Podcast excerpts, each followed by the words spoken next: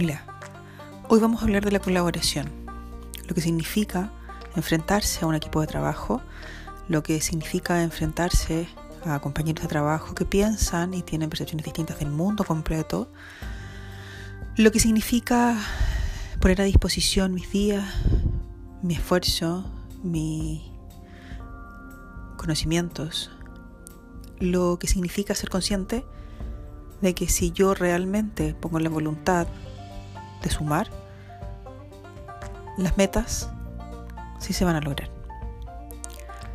Colaborar no es solamente decirlo, la tarea más fácil es hacerlo.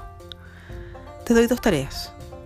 Uno, piensa cómo colaboraste el día de ayer. Y dos, piensa cómo colaboraste el día de antes de ayer. Nos vemos.